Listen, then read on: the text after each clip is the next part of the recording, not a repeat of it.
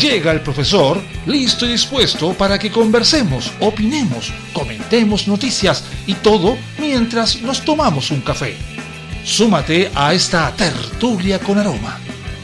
Comienza Cafeitarse en la mañana con Eduardo Flores en la radio de los monos.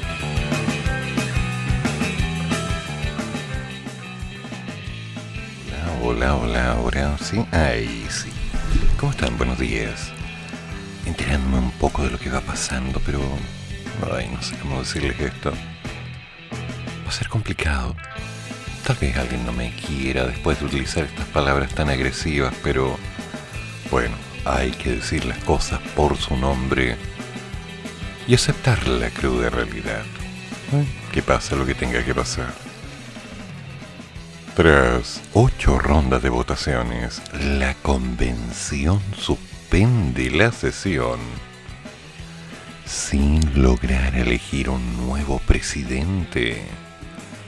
Tras más de 19 horas de trabajo, la convención constitucional suspendió la sesión número 47 para definir una nueva mesa directiva luego de que ningún candidato lograra los votos necesarios en las ocho rondas de votación que se realizaron durante la jornada.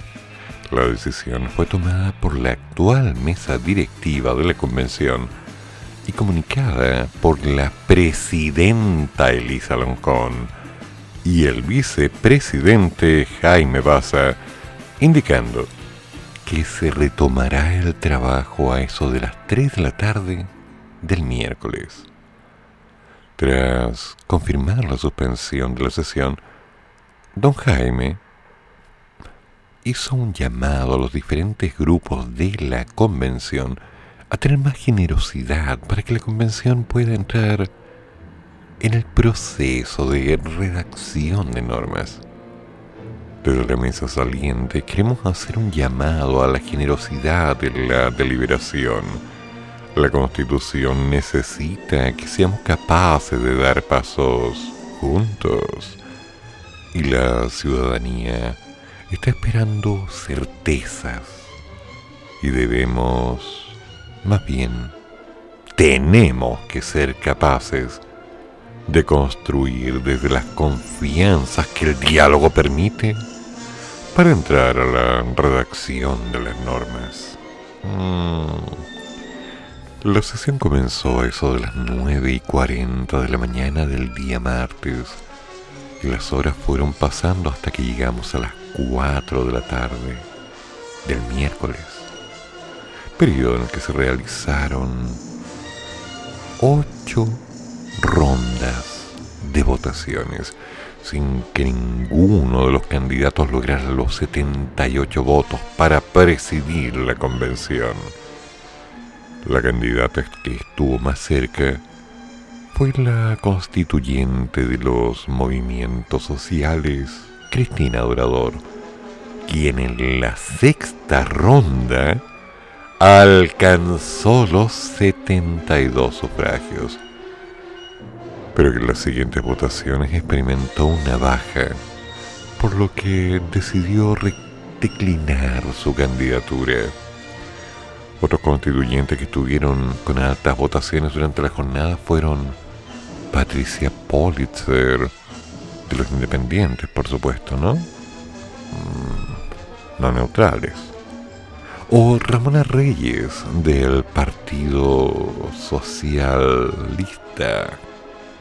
cuyo nombre se cayó tras reflotar casos de irregularidades durante su periodo como alcaldesa de Payaco, y el del colectivo socialista Patricia Fernández, quien logró sumar el apoyo de la derecha, la lista del apruebo, INN y parte de los socialistas llegando y superando los 60 votos.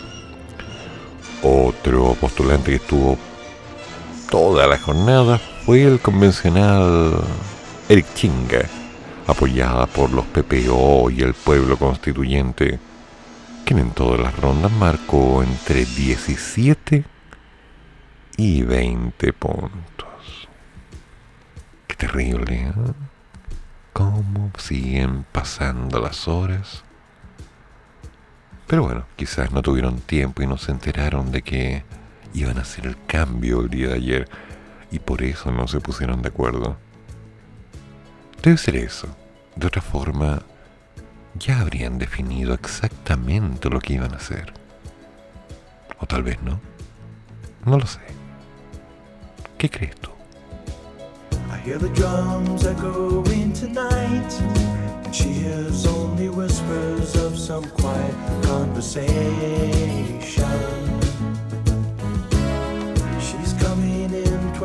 12:30 flight. The moonlit wings reflect the stars that guide me towards salvation. I stopped an old man along the way, hoping to find some old forgotten words or ancient melodies. He turned to me as if to say, Hurry, boy, it's waiting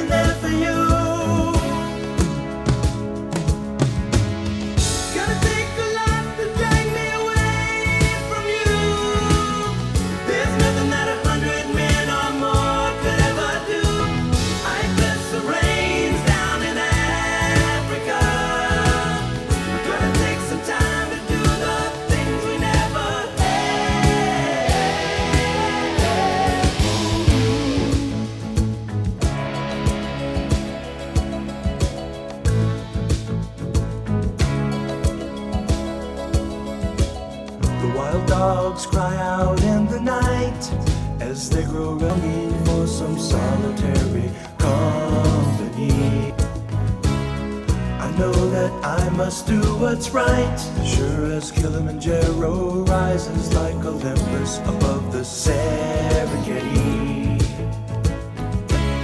I seek to cure what's deep inside, frightened of this thing that I've become.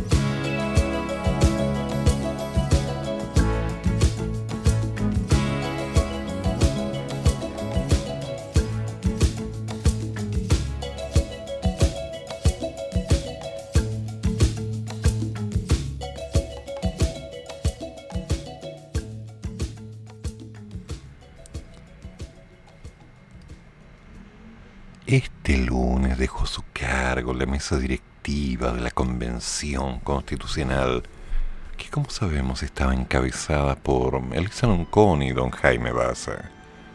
En esa oportunidad ambos se despidieron de sus cargos con sendos discursos donde recordaron la tensa relación que mantuvieron con el gobierno.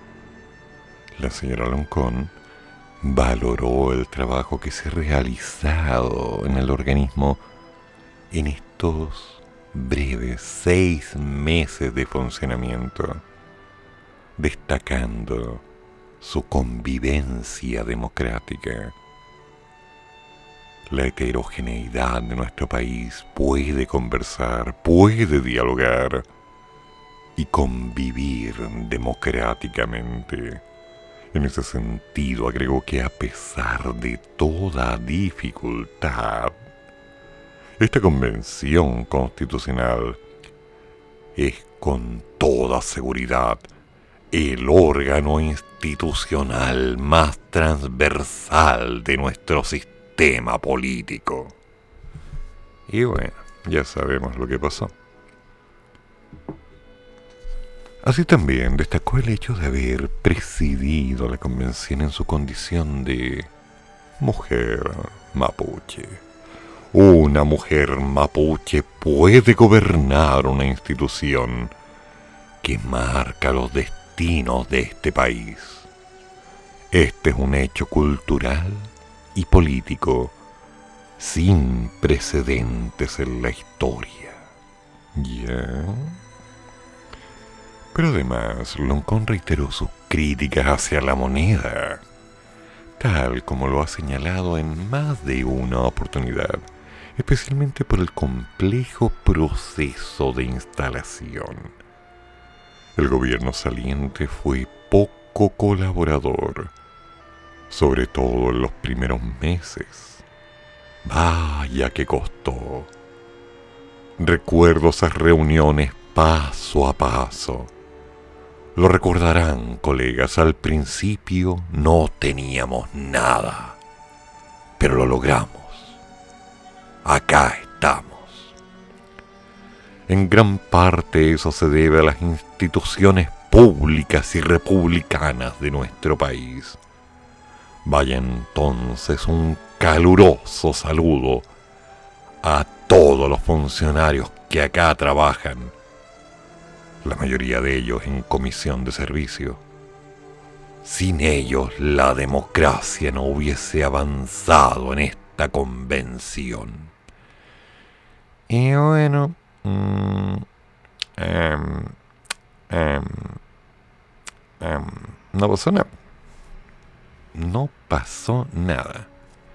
En la misma línea, el vicepresidente saliente Jaime Basser se mostró emocionado de cerrar este periodo de instalación de buena forma. Pocos pensábamos que íbamos a navegar durante seis largos, perdón, breves meses. No solamente de manera ininterrumpida, sino que además de manera regular. Esta directiva ha logrado generar condiciones para una institucionalidad en marcha, que nos ha costado mucho levantar por lo obvio, porque empezamos desde cero, agregó reiterando sus críticas al gobierno.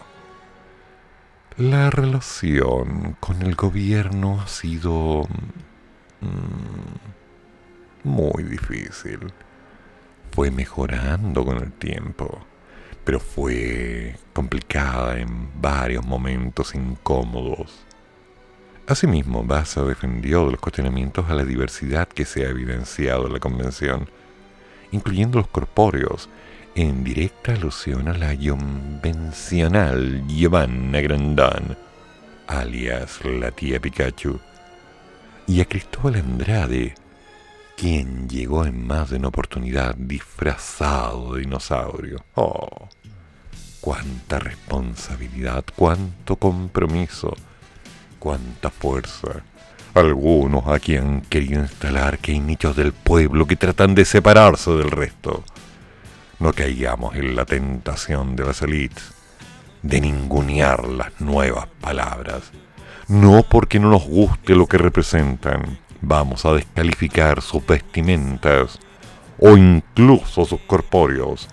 Eso representa al pueblo y nosotros estamos aquí para representar al pueblo.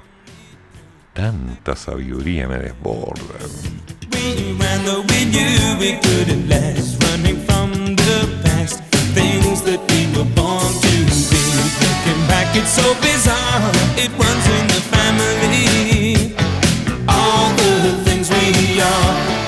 Backseat of the car with Joseph and Emily. We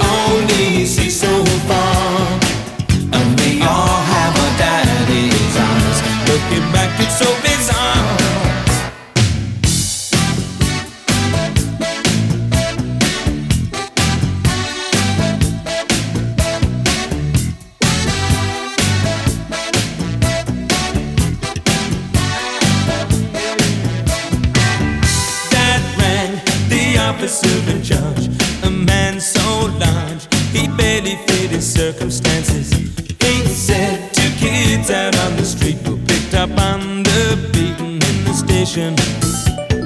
So there's me with Emily and Joe and Daddy driving home, all heading in the same direction. He knew no matter what the brakes, we make the same mistakes. Couldn't take his eyes off Joe and me. Looking back, it's so bizarre. It runs in the family. All the things we are on the backseat of the car with Joseph and Emily. We only see so far, and we all have our daddy's eyes.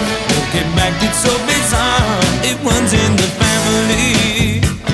All the things we are. Looking back, it's so bizarre.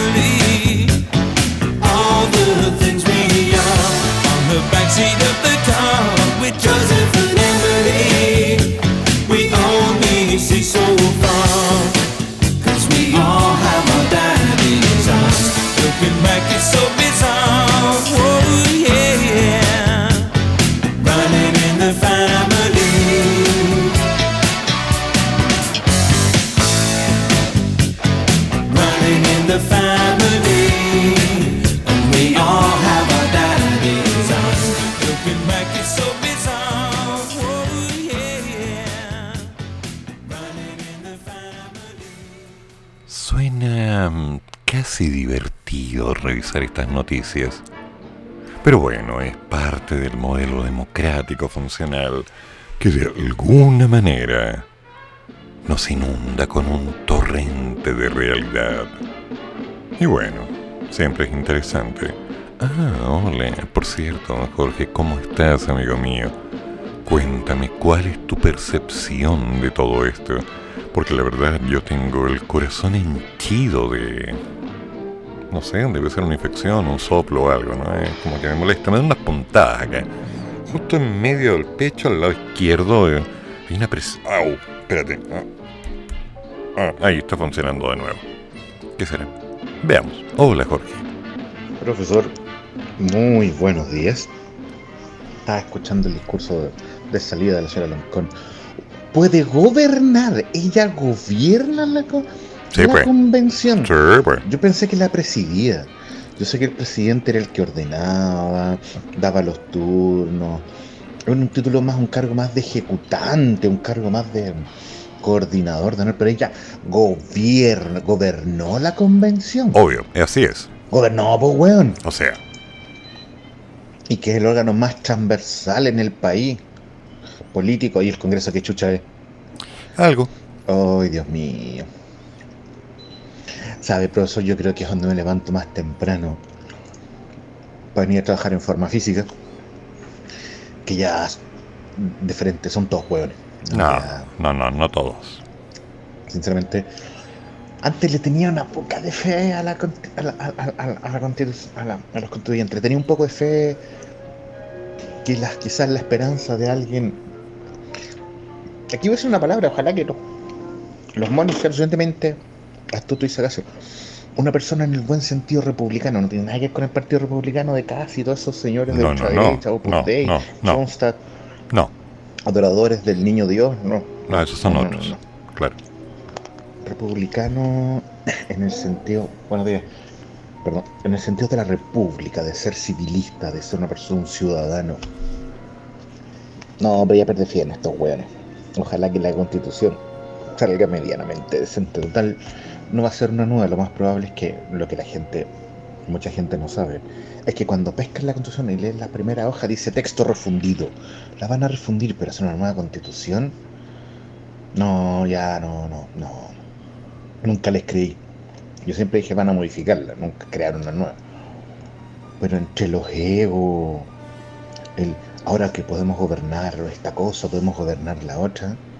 No, me extraña que esta señora después se tire otra cosa y la eleven, la ensalcen. Ay, Dios mío. Yo sé que esto es poco democrático, pero a veces eliminar ciertos elementos de una comunidad hace que la unidad florezca. Oiga. Y aquí que mis amigos de Marvel me maten, pero a veces Thanos tenía razón. No, no, no, no, no, no, no. Thanos was right. También quiero ese tazón. Pero no, Jorge, no digas eso. La gente la puede malinterpretar. No es eso. Hay una um, variación. Lo que pasa es que dentro de las estructuras, esa promesa básica de democracia, de comunicación, de acuerdo, de respeto, está quedando en evidencia, nada más. Y desde ahí en adelante, los tiempos, las dilataciones y las promesas no cumplidas empiezan a tener un cierto resquemor por parte del sistema. Hay alguien que puede decir, bueno, bueno, bueno, no hay nuevo presidente ni vicepresidente, pero ya no teníamos ni presidente ni vicepresidente porque habían terminado el periodo, pero siguen ejerciendo, mientras que cuando debería estar todo fluyendo, todas esas energías apuntando hacia un norte específico, que es con con el flujo natural de las ideas en pro de una carta magna. Y bueno, aprecie la realidad. Porque recuérdalo, mi complejo de superioridad es más grande que el tuyo. Así que deja de pensar lo contrario. Eso no funciona así. Lamentablemente cuando este tipo de pequeños detalles empiezan a ser observados dentro del medio, es obvio, amigo mío, es obvio que la gente puede decir, ah, están puro dando pena. Pero no, han hecho un montón de cosas. Mira, hay comités hasta para ir al baño. Han determinado una serie de mesas de trabajo que tienen cuatro patas y una superficie plana han determinado dónde poder comer, han hecho todo para que de aquí en adelante se pueda trabajar. Mi única duda es, en el tiempo que queda desde ahora hasta julio, ¿alcanzarán a tener todo listo para ser mostrado? Y después en el plebiscito, ¿habremos podido leer algo para decidir qué es lo que se va a hacer? Bueno, esas preguntas inocentes que yo suelo hacer estas horas de la mañana en un miércoles 5 de enero, pasada las 8 de la madrugada, me dejan pensando.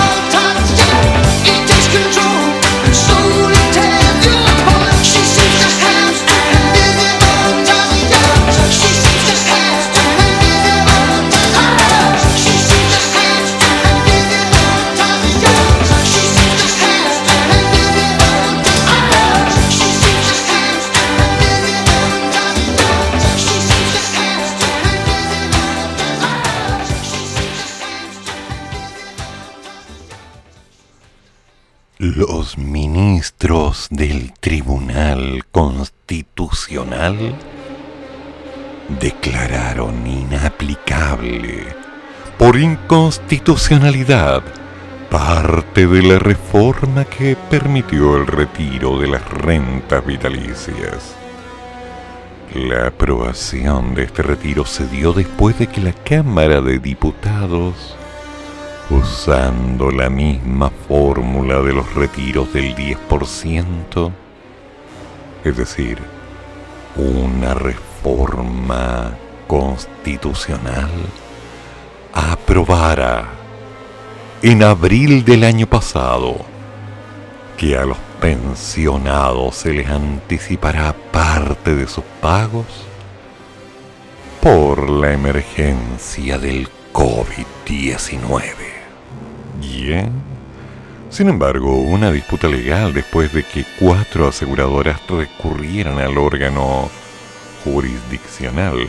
Ellas fueron Vicevida, For Life, Pentavida y Renta Nacional, quienes interpusieron un requerimiento de inaplicabilidad por inconstitucionalidad, por considerar que los dineros de los pensionados no son de ellos. No solo eso, sino que otro de los argumentos es que el retiro de las rentas vitalicias vulneró el derecho a la propiedad, a la facultad exclusiva del presidente de la República en hacer modificaciones en materia de seguridad social y a la intangibilidad de los contratos. El Tribunal Constitucional se pronunció y acogió el requerimiento de inaplicabilidad por inconstitucional para dos de las cuatro aseguradoras, Vicevida y Pentavida. El abogado que representó a Pentavida, Arturo Fermandoa, sostuvo que con el fallo del tribunal en lo inmediato, no debiesen aprobarse nuevos retiros de rentas vitalicias, porque no cumplen con el estándar de constitucionalidad. La respuesta vino por parte del presidente de la Comisión de Constitución de la Cámara de Diputados, Marcos Gilavaca, quien sostuvo que hay que reflexionar las facultades que tiene el Tribunal Constitucional. Ahora será la Corte de Apelaciones de Santiago la que tiene que resolver si proceden los reclamos de las compañías de seguros. Ay, ahora se están dando vuelta porque si el Tribunal Constitucional acogió dos de los cuatro requerimientos presentados en contra del adelanto de las rentas vitalicias, resulta absolutamente evidente que una de las fases fundamentales que frenaron el cuarto retiro podrían sacar este tema de la propuesta del quinto. Y me pregunto, ¿qué pasará? ¿Alcanzarán? ¿Lo harán? ¿Llegará el momento en que digan de una buena vez que sí o que no? ¿Dirán algo? se pondrán de acuerdo estas almas inocentes que tanto se preocupan de nosotros en por fin dar una respuesta y dejar de destruir nuestras ilusiones. Yo necesito plata. Sí, voy mal.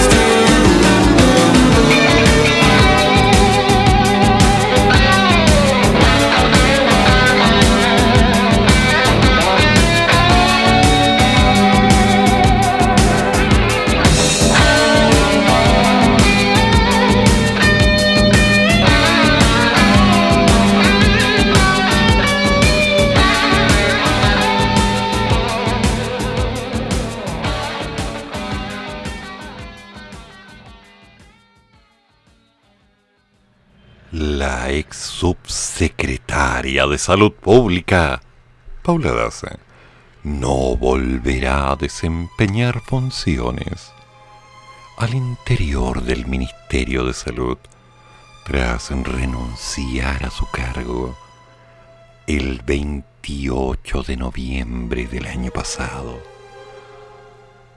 Llegamos a esa etapa, ya estamos hablando del año pasado. Fuentes indicaron a los medios e incluso confirmaron que la doctora se incorporará al equipo de presidencia con el fin de preparar determinadas materias de cara a los dos últimos meses de la administración de Sebastián Piñera. Cabe recordar que Paula Daza dejó el Ministerio de Salud para incorporarse al equipo de campaña de José Antonio Caz, quien, como ya sabemos, se enfrentó al presidente electo en el balotaje del 19 de diciembre. Luego de la derrota del candidato del Frente Social Cristiano, el propio jefe de Estado dijo esperar que Paula Daza se reintegre al equipo de combate contra esta pandemia. Aquel deseo se materializó el pasado 28 de diciembre, cuando el ministro del Interior, Rodrigo Delgado, afirmó que la ex subsecretaria se reincorporaría al Ministerio de Salud para estandarizar el traspaso al nuevo gobierno de todo el trabajo sanitario que se ha hecho en este año pasado en la pandemia. En ese sentido detalló que entregaría todos los antecedentes y asegurar tal como lo ha dicho el presidente, las vacunas en el mediano plazo. Sin embargo, fuentes del Palacio de la Moneda descartaron este martes que nuestra querida Paula Daza vuelva al ministerio en donde alcanzó una gran aprobación de la ciudadanía convirtiéndose en la autoridad pública con mayor respaldo. Y sí, esa es la realidad. Paula Daza, ex subsecretaria de Salud Pública, no retornará al Ministerio de Salud tal como lo había anunciado el ministro del Interior hace una semana. De acuerdo al secretario de Estado, nuestra querida doctora, la palabra de las respuestas que alguien no quería contestar, recordemos, estandarizaría el traspaso al nuevo gobierno de todo el trabajo sanitario que se ha hecho este año en pandemia. Bueno, el año pasado. Ay, ay, ay. Me pregunto, ¿cuál será la realidad a la que nos deberemos atender? ¿Qué será de nosotros sin Paula Daza? ¿A dónde iremos a llegar? ¿Sabremos finalmente lo que quiere el negro? ¿Sabremos finalmente hacia dónde va? ¿Entenderemos de una buena vez que en este país necesitamos más que respuestas, hechos concretos para enfrentar la realidad?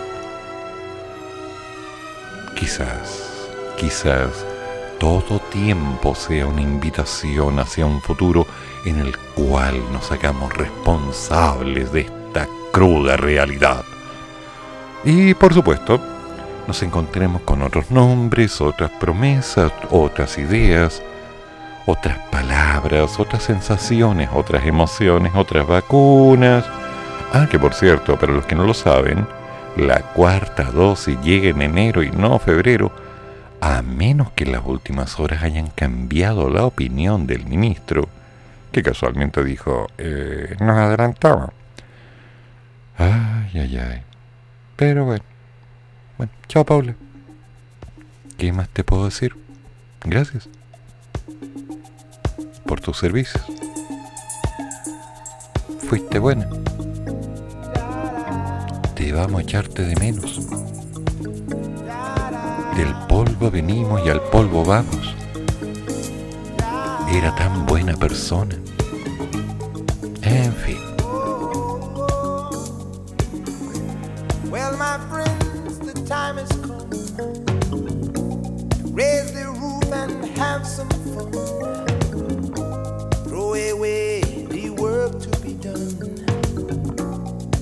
Let the music play on. Everybody sing, Everybody dance. Lose yourself in wild romance. We're going to party, caramba, fiesta, forever. Come on and sing along. We're going to party, caramba, fiesta, forever. Come on and sing along.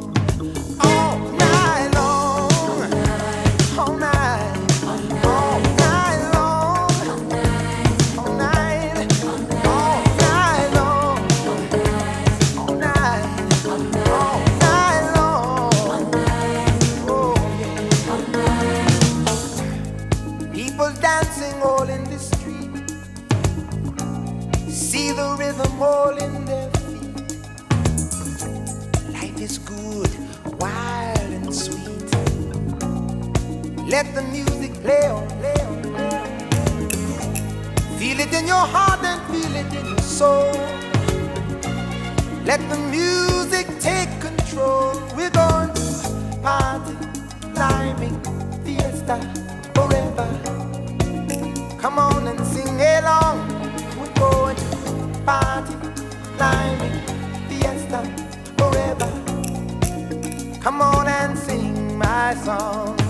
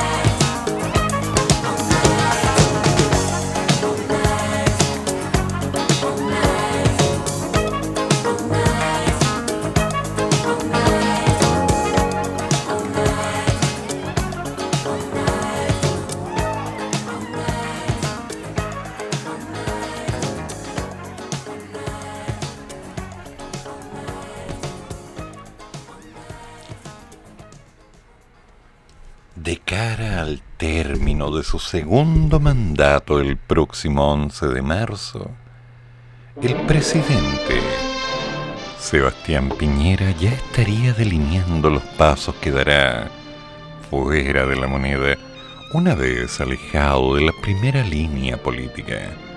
Un futuro que contemplaría desafíos dentro y fuera del país.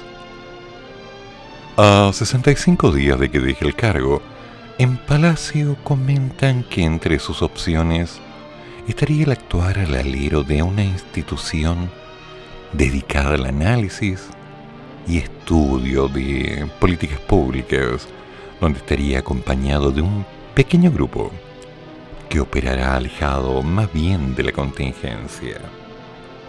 Lo que sí estaría claro, según comentan las mismas fuentes, es que el mandatario no regresará al mundo empresarial y que espera aportar desde el ámbito de la sociedad civil. Cabe recordar que tras su primer mandato, Sebastián Piñera creó la fundación Avanza Chile, donde trabajó muy de cerca con algunos de sus exministros, quienes luego volvieron con él al gobierno, aunque no todos continúan hoy en el gabinete. A nivel político, él sería partidario de que continúe Chile Vamos como coalición, pero generando colaboración y acuerdos con fuerzas políticas de distintos lados. Por ejemplo, la palabra de moda, los republicanos. Los mismos personeros agregan que él considera que está abierta la cancha para que surjan nuevos liderazgos y que existe un recargo o recambio generacional en el oficialismo y la oposición. Además, en la moneda cuentan que el jefe de Estado ha recibido distintas invitaciones de variadas universidades para ser profesor visitante o bien participar en proyectos de investigación a las que se suman convocatorias de otras entidades de Europa y Estados Unidos, como el Club de Madrid y el Inter-American Dialogue, los que podrían tal vez ser analizados una vez que deje la moneda. Asimismo, desde su entorno dicen que el presidente se interesa en promover proyectos ligados a temas como, por ejemplo, la protección del medio ambiente y las energías limpias. En sus últimos días de mandato durante enero y febrero, el presidente Piñera espera visitar algunas regiones del país, ya sea para inaugurar algunas obras o bien para hacer balanzas de los planes de desarrollo. En concreto, el mandatario se trasladará próximamente a Arica, la Araucanía, Biobío, Los Lagos, Aysén, Magallanes y O'Higgins, zona a la que llegará este viernes. Todo esto junto con tomarse algunos días de descanso, bueno, probablemente. Además, Piñera tiene en agenda un viaje a Colombia, el 26 y 27 de enero, en la que sería su última gira internacional como presidente, con motivo de la Alianza del Pacífico y Prosur. Si se concreta aquello no, dependerá de la evolución de la pandemia del bicho que ya tenemos, y claro, de esta variante que nos está destruyendo la vida, ¿no? La Omicron que por cierto nos ha dejado algunas sensaciones extrañas. Paso el dato como una noticia importante. Según se ha podido recopilar por parte del Ministerio de Salud respecto a esta variante de Omicron, el 60.1 de los infectados por la variante en Chile ha sido asintomático según Manuel José Rosabal, director del Instituto de Políticas Públicas en Salud de la Universidad San Sebastián. Ah, Esto demuestra que se trata de un virus que es mucho más infeccioso, pero menos grave. De acuerdo al especialista, lo positivo es que hay gente que se siente mal, pero son menos. Pero lo negativo es que al no tener molestias, las personas no toman precauciones, lo que es un elemento multiplicador de la transmisibilidad del virus. Según la información con la que cuenta el Ministerio de Salud, todavía no hay registro de ningún paciente contagiado con Omicron que haya requerido ser hospitalizado y menos aún de algún fallecido. Pero bueno, el viaje a Colombia del señor presidente Piñera puede darse, puede cambiar. Tal vez sería interesante, más que ver si va a viajar o no, entender cuál es el objetivo, qué es exactamente lo que se va a hacer allá. Porque turismo, no, turismo no es hay varios cambios. Y yo me sigo dando vueltas en la cabeza con una palabra que lentamente sigue orbitando frente a mis ojos. Litio, litio, litio.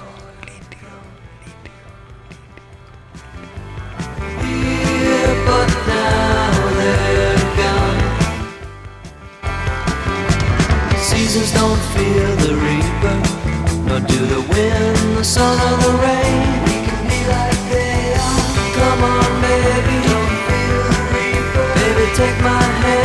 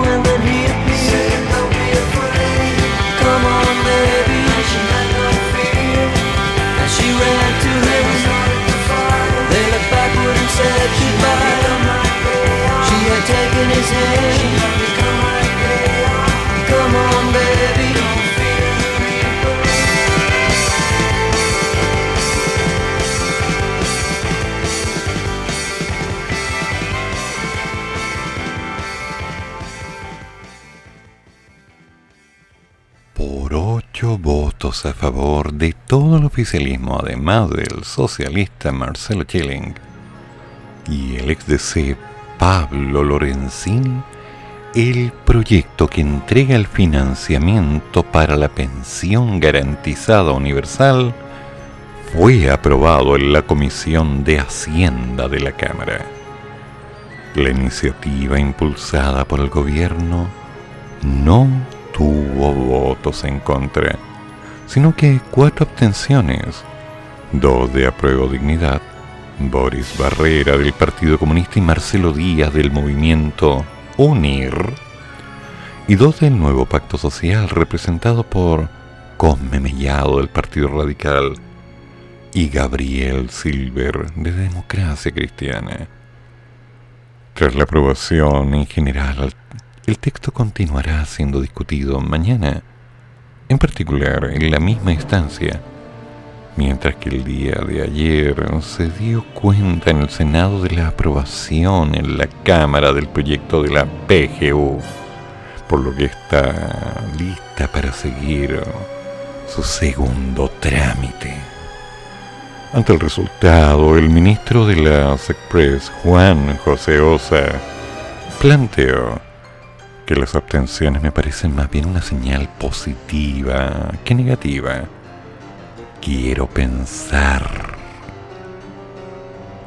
Nótese, él quiere pensar que es una abstención más cerca de la aprobación que el del rechazo. Pero bueno, eso lo veremos. Más allá de alguna diferencia que hemos tenido, a todos nos quedó claro que el proyecto sí está financiado. Y tenemos diferencias sobre algunos aspectos, yo diría que estas alturas más bien menores, sobre cómo financiarlo.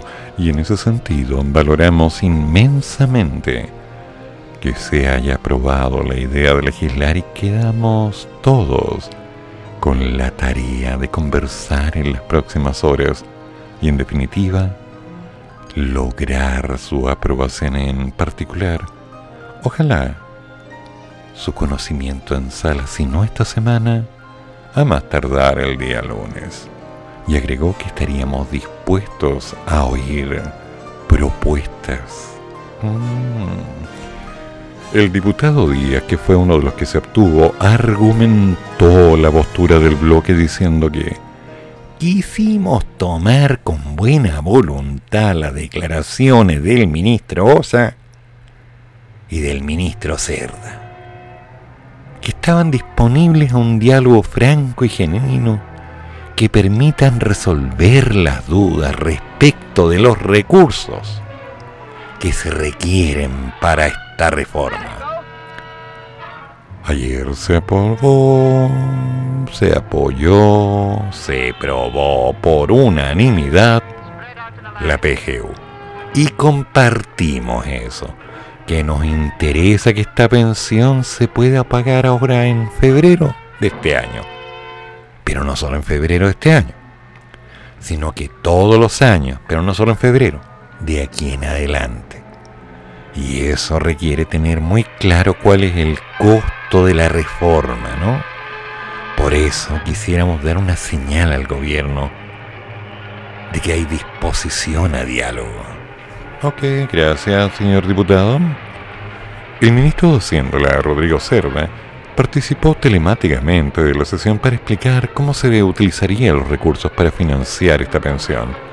Así, de los 0,9 puntos del Producto Interno Bruto que abarca, comentó que 0,5 están financiamientos comprometidos con este presupuesto, por lo tanto ya fueron aprobados, pero también no solo están pensando para este año.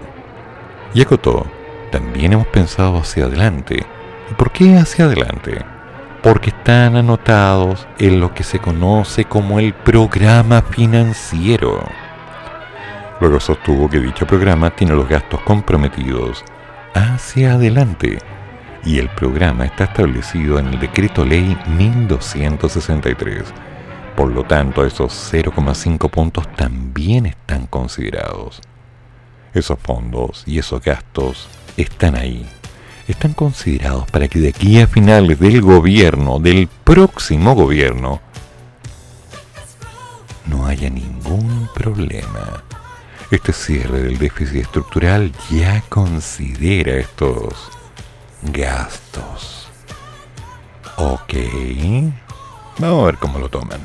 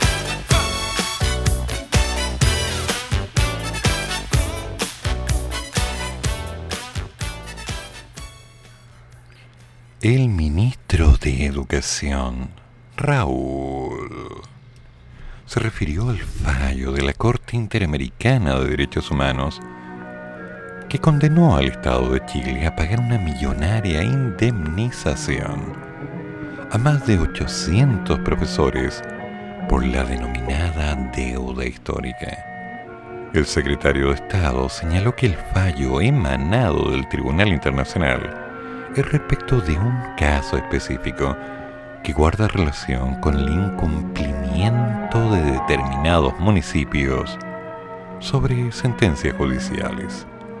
Asimismo explicó que ya iniciaron conversaciones con el Ministerio de Justicia y Cancillería para identificar la mejor manera de dar cumplimiento a la determinación de la CIDH. ¿Ya? Ok. Cabe recordar que la deuda asciende a más de 4 millones de dólares. Una cantidad brutal de plata, que que te diga. Por concepto de daño moral y cerca de 84 millones de dólares por daños materiales, según explicaron los abogados que llevaron adelante el caso y que por supuesto quieren cobrar. Los pagos serán efectivos en tres cuotas anuales y el primero de ellos empezará a contar en el plazo de un año de notificada la sentencia, Por esto el ministro Figueroa dijo que se avanzará en todo lo que corresponde durante esta administración. Ya no es histórica, sino vigente.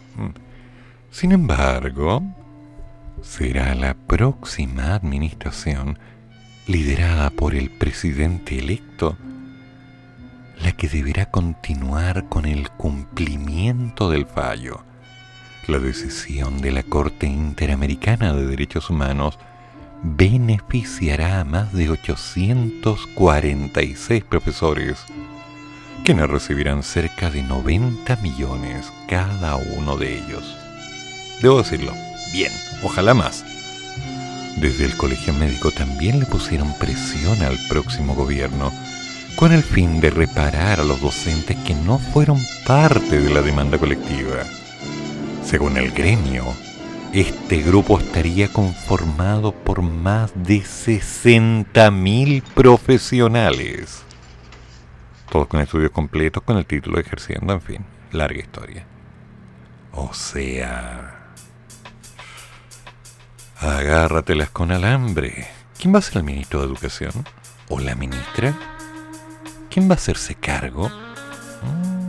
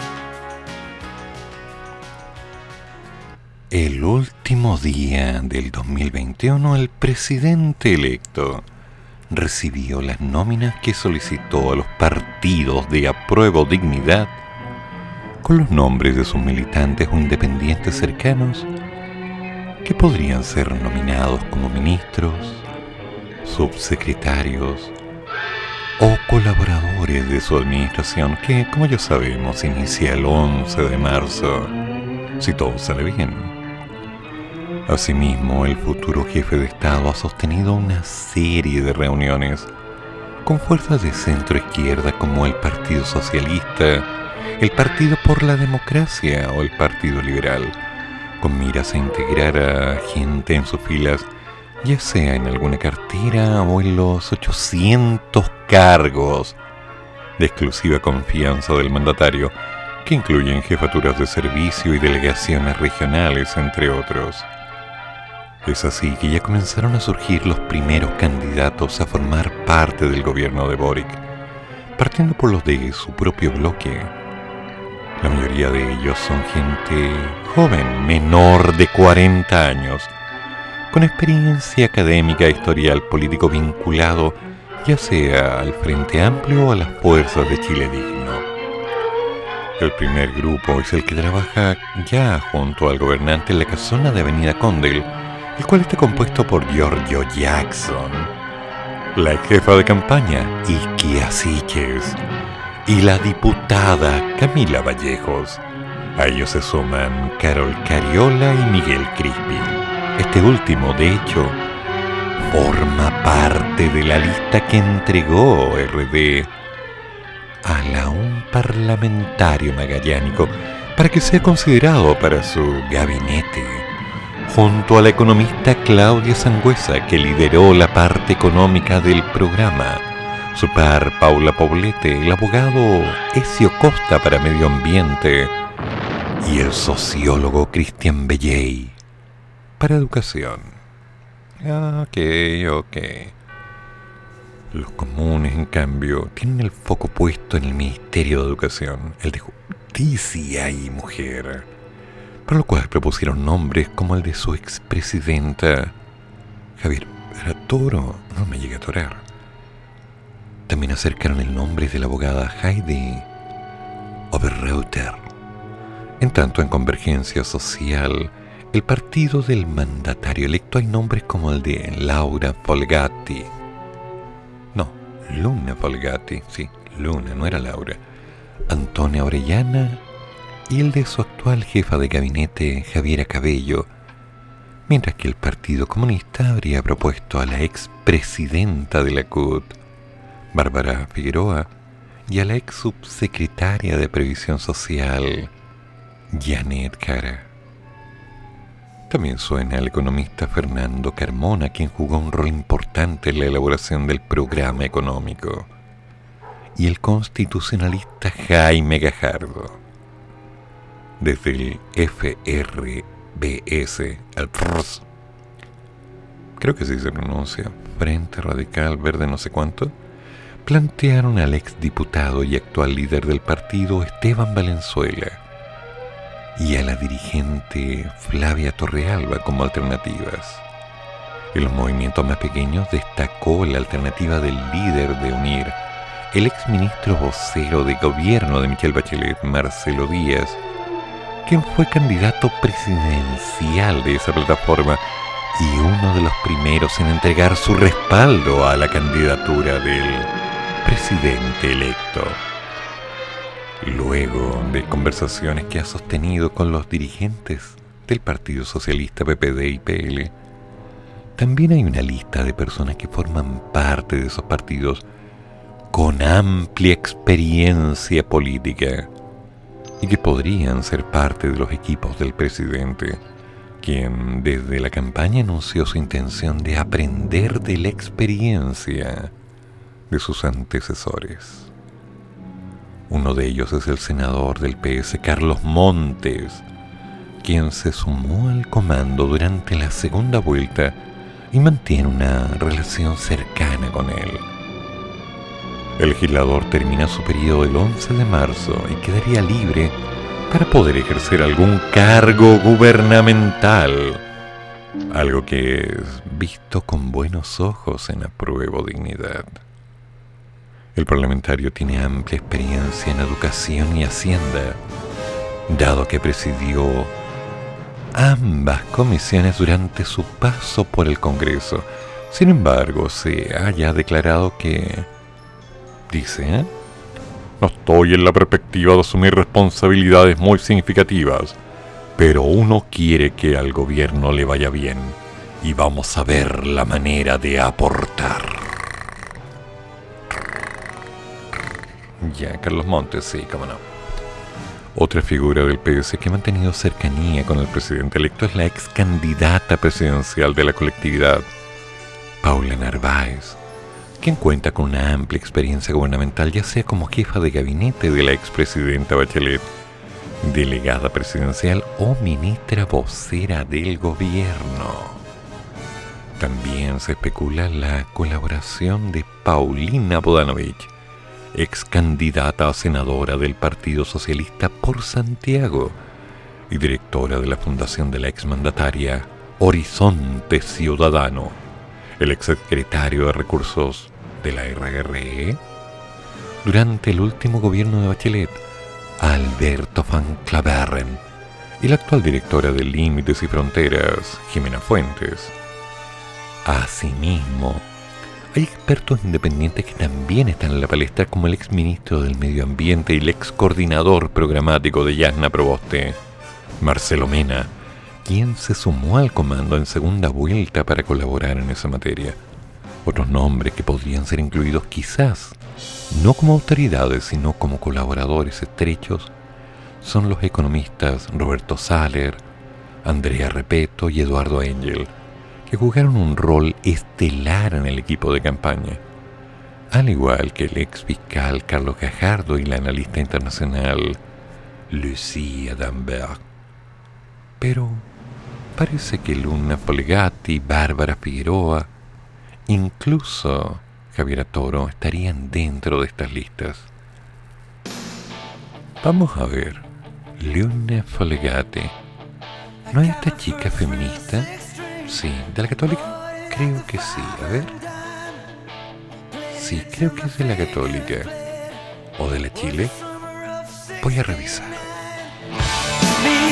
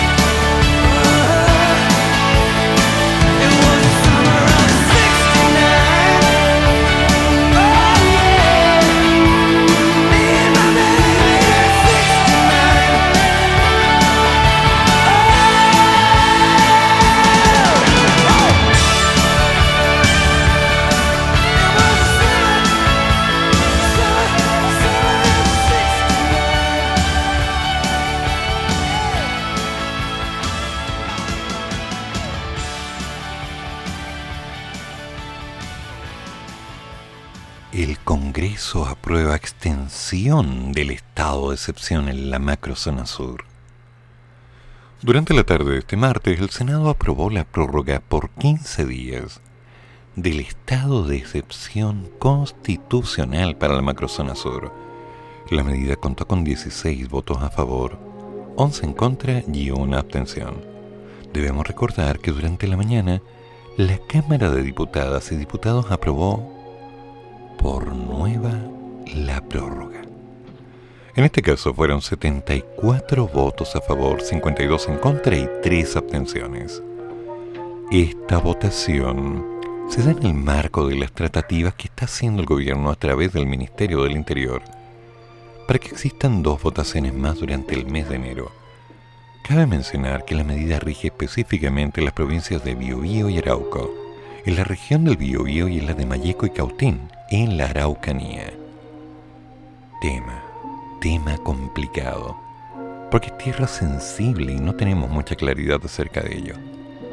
Lo malo es que esto no se va a detener, esto sigue. Son varias las cosas que están pasando y lamentablemente estamos tan pendientes de lo cercano que miramos detalles importantes, detalles que de alguna forma definen el cómo vamos a seguir. Por lo tanto, calma, tiza, buena letra y paciencia. Esperemos, confiemos, pero trabajemos duro también, porque si las cosas no se van aclarando, si de alguna forma no nos ponemos de acuerdo acerca de qué va a pasar en el sur, lo más seguro es que con el cambio de gobierno esto no va a cambiar y eso nos puede traer noticias desagradables, noticias densas que nadie quiere. Solamente queremos tranquilidad, pero un paso a la vez.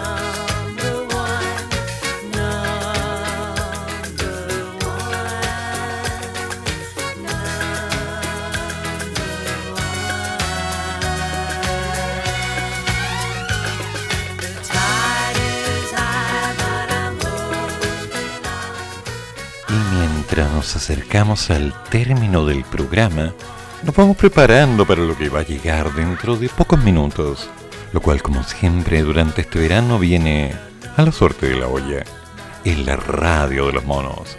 Hoy Frank Siniestro viene de espanto. ¿Con qué va a salir este capricho genético? No sabemos. Y hágale preguntas a Matajari en su sección, hasta el fondo aunque duela. Cosa de ella, ¿no? Tenemos la suerte que quizás Obi-Wan no traiga la fuerza del chiste malo, en fin, todo en su momento. Pero no si bien terminando a la suerte de la olla, viene el horóscopo de alma de bruja. Sí, como todas las semanas, trayéndonos pequeñas novedades. Recordemos que hace poco estuvo de cumpleaños, el 3 de enero. Y no la han saludado. ¡Ay, qué feo! ¿Y qué sigue después? A las 14 horas me haces tanto bien. Con Patricia Luz siempre atento a algo. Así que nos vamos preparando, nos vamos adaptando y nos vamos cómodamente instalando con un café en la mesa, preparándonos para lo que será una buena semana, con la esperanza de que hoy día la Convención Constitucional no decida hacer un comité para poder decidir en base a ello quiénes estarán a la cabeza después de que la señora Elisa Loncón y don Jaime se hayan retirado a sus respectivos asientos. Queda tanto por hacer y tienen tanta facilidad de dilatar, ¿no? Bueno, nos contamos mañana a las 8 de la madrugada. Termina el programa, pero sigue el café. Y el profesor ya volverá para otra vez cafeitarse en la mañana, aquí, en la radio de los monos.